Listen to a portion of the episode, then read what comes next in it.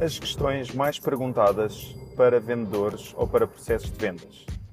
Olá, o meu nome é Ricardo Arnaud, bem-vindos a mais um podcast de Liderança e Cenas. Este é o último, último episódio da série especial de vendas. Fizemos 11 episódios do décimo ao vigésimo uh, e espero que de alguma forma tenha acrescentado valor, pelo menos aqueles que ouviste até agora. Se ainda não ouviste todos, por favor, volta atrás, investe algum tempo, todos somados devem ser cerca de 90 minutos de conhecimento partilhados e espero que de alguma forma acrescentem valor, valorizem a tua vida, aquilo que é a tua profissão. Este podcast é gravado no carro, é uma forma de rentabilizar as minhas viagens, de definir aqui algumas linhas de pensamento, também de me organizar e de manter a consistência, está bem? Por isso só vi buzina delas de rapagem, espero que não, mas uh, sons de lombas, qualquer coisa assim, não te preocupes, faz parte da viagem. Eu vou falando contigo como se fosse aqui ao meu lado no carro e partilhando aqui alguns pensamentos e algumas linhas de, de ação e coisas que eu costumo fazer no meu dia a dia. Eu sou área manager de uma marca de clubes de fitness, então o meu trabalho todos os dias, consistentemente, é estar com equipas, coordenadores e diretores e garantir que eles têm ferramentas para se tornarem na melhor versão deles mesmos. E então aquilo que venho partilhar hoje contigo são as perguntas mais feitas ao longo das últimas semanas, seja no Instagram, seja no WhatsApp, seja também na, presencialmente e também aquilo que eu acredito serem as maiores dificuldades. Se nós pudéssemos fazer um top 3 de dificuldades, acredito que a maioria das pessoas se focariam imediatamente nas objeções. Arnon, mas como é que eu ultrapasso as objeções do dinheiro, do tempo, etc. Pois bem, então cá vai a minha primeira sugestão. Tu tens um episódio específico sobre objeções, mas de forma mais rápida vou tentar responder o melhor que eu conseguir. Quando existem objeções, geralmente é porque houve algo a meio do caminho, a meio do processo que não ficou bem resolvido e esse algo que não ficou bem resolvido torna-se uma objeção mais tarde. Daí ser tão importante tu fazeres as perguntas certas, focadas naquilo que são as necessidades do teu cliente e assumir que se ele está ali à tua frente é porque ele tem algum tipo de problema que ele precisa ou quer ver respondido. Ok? Isto é inegociável. Se tu chegas ao final do processo de venda ou de influência e te surge uma objeção e tu não consegues dar a volta, ou pelo menos perceber qual é que é a verdadeira objeção, porque muitas vezes as objeções que os clientes nos dão não são verdadeiras, a falta de tempo, a falta de dinheiro, uh, o não posso agora, ou tenho que falar, qualquer tipo de objeção pode não ser a verdadeira. Porque efetivamente, por exemplo, quem não tem dinheiro tem mais dificuldade em dizer que não tem dinheiro, é mais constrangedor. Um, e então nós muitas vezes não percebemos efetivamente qual é que é a verdadeira, a verdadeira objeção de, do nosso cliente. Por isso, provavelmente houve algo a meio no início do processo que não ficou resolvido e daí surgir-te uma objeção. De qualquer forma, para as objeções principais, portanto, tempo, dinheiro, etc., tu tens aqui algumas chaves onde tu podes iniciar uma conversa para tentar perceber qual é que é a verdadeira objeção. Mas mais uma vez, a objeção surge quando há alguma coisa no início que não está bem corrigida. Então, tu tens uma de duas escolhas a fazer quando estás a falar com o teu cliente nesta altura. A primeira coisa é voltares atrás no processo, dizer, assumir que, independentemente da objeção, tu tens a capacidade de dizer assim à pessoa: olha, já percebi que ficou com dúvidas, então conte-me quais são as suas dúvidas e então voltares atrás e tentares perceber novamente qual é que é o objetivo, a causa da pessoa estar ali, qual é que é o problema que ela quer ver resolvido. Outra questão é, para objeções com tempo, aquilo que tu podes dizer é, olha, hoje arranjou 5, 10, 15, 20, 30 minutos para estar aqui a falar comigo. Então, nós só temos que repetir este momento, isto é principalmente valioso para a venda de serviços, nós só temos que repetir este momento uma, duas vezes por semana ou no próximo mês, mais uma vez, durante um pouco mais de tempo. Acredito que consiga arranjar um bloco de tempo dentro da sua organização. Além disso, a minha disponibilidade é estendida, é extensa. E isto é uma forma de dar a volta à objeção de tempo, ok?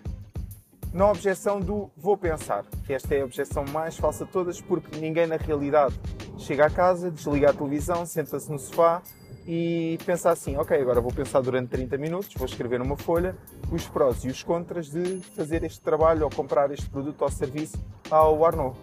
Ninguém, ninguém faz isto. Então o que é que nós devemos fazer? Devemos ter a lata e a curiosidade de uma criança de 6 anos. É dizer assim à pessoa: ó oh, oh Manuel, ó oh Maria, ó oh António então, deixa-me lá ver se eu percebi. Você hoje vai, vai pensar, tudo bem, já percebi que ficou com dúvidas, mas você hoje vai chegar a casa, vai desligar a televisão, vai sentar no sofá, não vai falar com ninguém e vai estar durante 30, 20, 45 minutos a pensar sobre esta questão que aqui ficou, certo? Olha, eu hoje não lhe quero vender nada uh, e já percebi que você hoje não vai comprar. Não há problema nenhum, que é para baixarmos a defesa à, à pessoa. Não há problema nenhum. De qualquer forma, já percebi que ficou com dúvidas e vamos pensar os dois. Eu quero que você saia daqui com a maior quantidade de informação possível para depois poder tomar uma decisão acertada para a compra deste bem, produto, serviço, casa, carro, uh, treino personalizado, o que for, ok? E então nós no fundo estamos a forçar e a tentar que a pessoa tome uma decisão na hora. Depois, outro tipo de objeções relacionados, por exemplo, com marido, mulher, pais, mães, o que for. Uh, aqui também várias opções e depende daquilo que é o teu sangue frio e aquilo que são as tuas capacidades para conseguires fazer isto acontecer, ok? E até me estou a rir porque há aqui algumas que eu próprio não conseguiria fazer acontecer, mas tu conseguires, por favor, epá, diz-me qualquer coisa, manda-me aí uma DM no Instagram que eu fico super curioso. Uh, quando alguém diz assim, olha, tenho que falar com o meu marido, ok, não há problema nenhum, ligue-lhe agora que eu já volto. E nós arrancamos para, dali para fora e voltamos passado 5 minutos. O que é que nós estamos a fazer? Estamos com algum sangue frio a forçar uma tomada de decisão e a eliminar pelo menos aquela objeção, porque aquilo que vai acontecer é que provavelmente se aquele produto ou serviço não é interessante para a pessoa, se ela achou que não era interessante, uh, ela dá uma objeção relacionada com a tendência de terceiros para quê? Para depois nos deixarem banho-maria e nós nem ficamos ali como pendente, nem resolvemos, nem deixamos de resolver e é uma chatice. E efetivamente algumas pessoas precisam de falar com o marido e com a mulher, uh, especialmente naquilo que respeitam a grandes decisões, a compras grandes, a volumes financeiros altos, mas Uh, para coisas mais pequenas, epá, nem sempre é preciso e a verdade é essa e está tudo bem, ok? Então é só, mais uma vez, nós vamos tentar perceber a objeção verdadeira. Isto é um despiste, é uma forma de nós conseguirmos despistar isso. Depois, tudo o que tem a ver com a parte financeira. Uma coisa que nós devemos fazer é, é pensarmos sempre que estamos a ajudar a pessoa a organizar-se financeiramente e se ela gostou mesmo daquilo, nós juntos vamos arranjar maneira.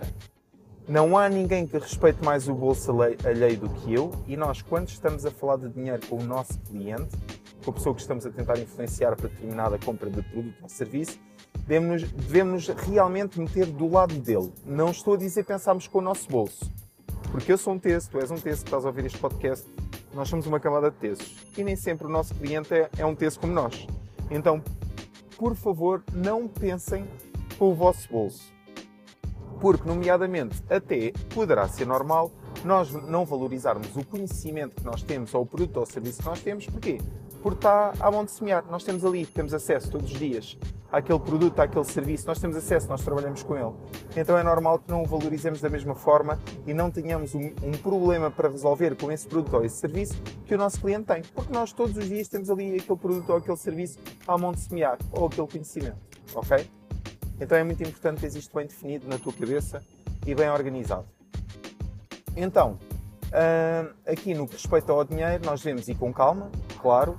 É um investimento que a pessoa tem que fazer e falamos sempre em investimento tudo que são investimentos de serviços, eles têm, a partir de um serviço terá início, meio e fim, não, não conheço ou não tenho conhecimento de serviços ad eterno, existem serviços de recorrência muito longos, onde o, o lifetime value do, daquele cliente, aquilo que ele te vai dar durante o tempo em que ele estiver ativo é muito alto durante muito tempo, mas efetivamente, até porque existe uma coisa que é a morte, nada é para sempre. Então nós devemos explicar isso mesmo ao nosso cliente do nosso serviço. Então, olha, isto é um processo, é uma coisa com início, meio e fim, e eu, por exemplo, no treino personalizado, eu não vou querer que você treine comigo para sempre.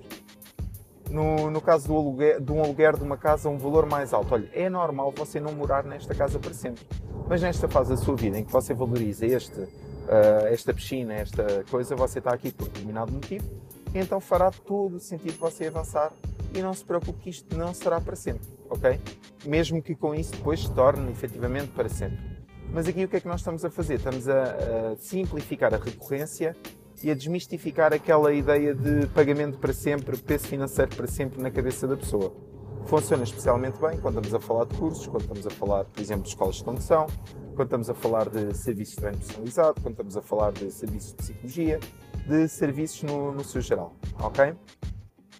Depois, quando diz respeito ao produto, aquilo que nós devemos fazer é, mais uma vez, puxar o problema, tentar perceber que problema é que aquele produto vai resolver e quanto dinheiro com isso é que efetivamente a pessoa poderá poupar ou qual será a, alteração, a grande alteração na vida da pessoa com esse produto, através da resolução do problema que ela tem, qual será a grande alteração na vida da pessoa e com essa grande alteração na vida da pessoa, quanto dinheiro, em quanto dinheiro é que ela valoriza isso.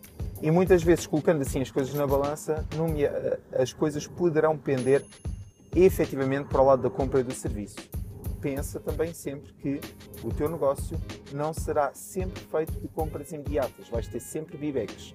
O que é que tu deves fazer? Deves explorar o máximo possível as tuas opções e o teu espólio de opções para conseguires garantir que consegues chegar o máximo possível a todas as pessoas, mas deixa sempre uma brecha da porta aberta para, se a pessoa não comprar nesse dia, ela sentir-se à vontade de voltar a recorrer a ti para comprar mais tarde, ok? Então, não sejas excessivamente agressivo, porque isso pode fazer, pode prejudicar aquilo que são os teus resultados a médio, longo prazo com as pessoas, ok?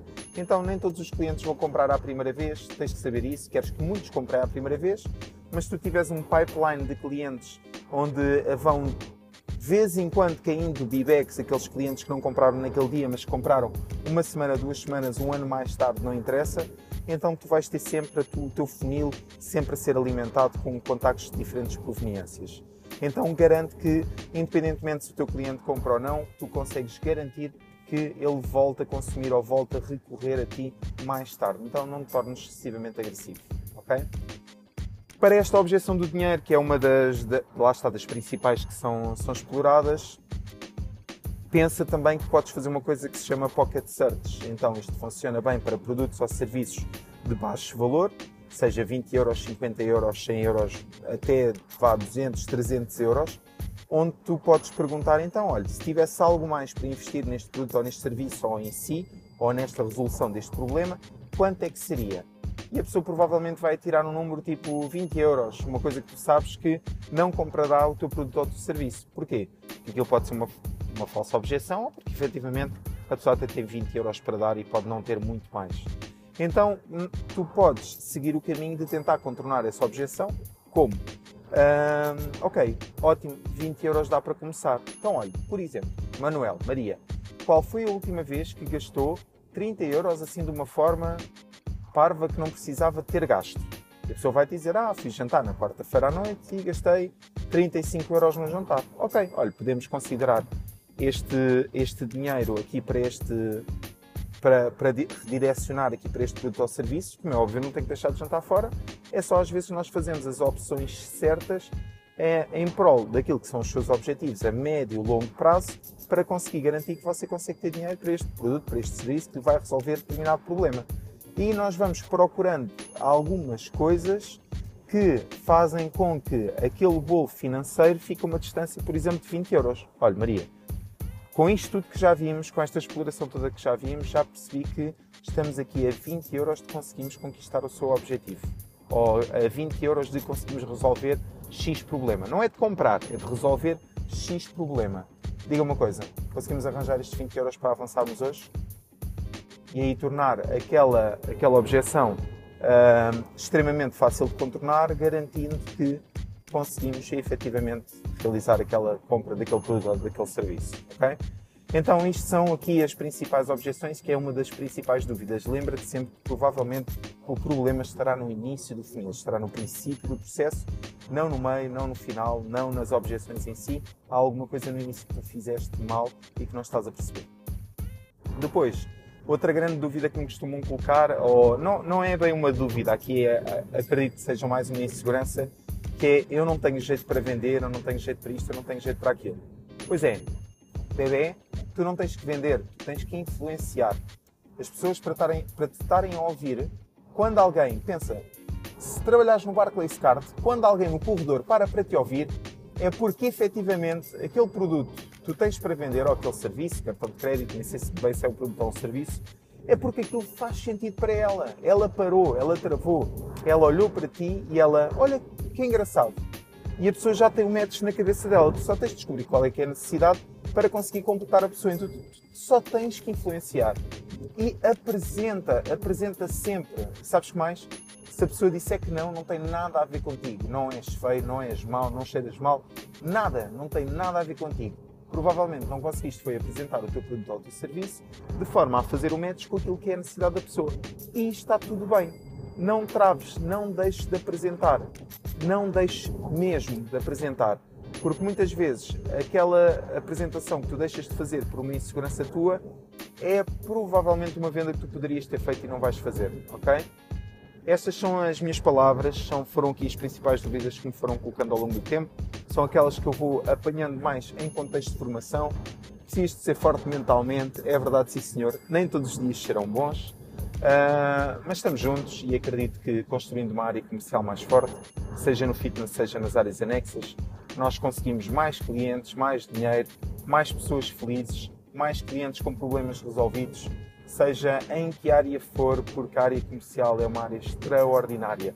Se fores bom comercial, provavelmente também serás um influenciador nato. E são tudo ferramentas que podem nascer contigo, mas que também podem perfeitamente ser treinadas, com mais, com menos trabalho, mas é treinado, vem do osso, vem do esforço, ok? O meu nome é Ricardo Arnaud, este foi o último episódio especial de vendas e para a semana temos novidades. Então, se ainda não me segues no, no Instagram, por favor, segue-me, faz-me chegar os teus feedbacks, são importantes para mim, ajudam-me também a perceber qual é que é o caminho certo a tomar. E conto contigo.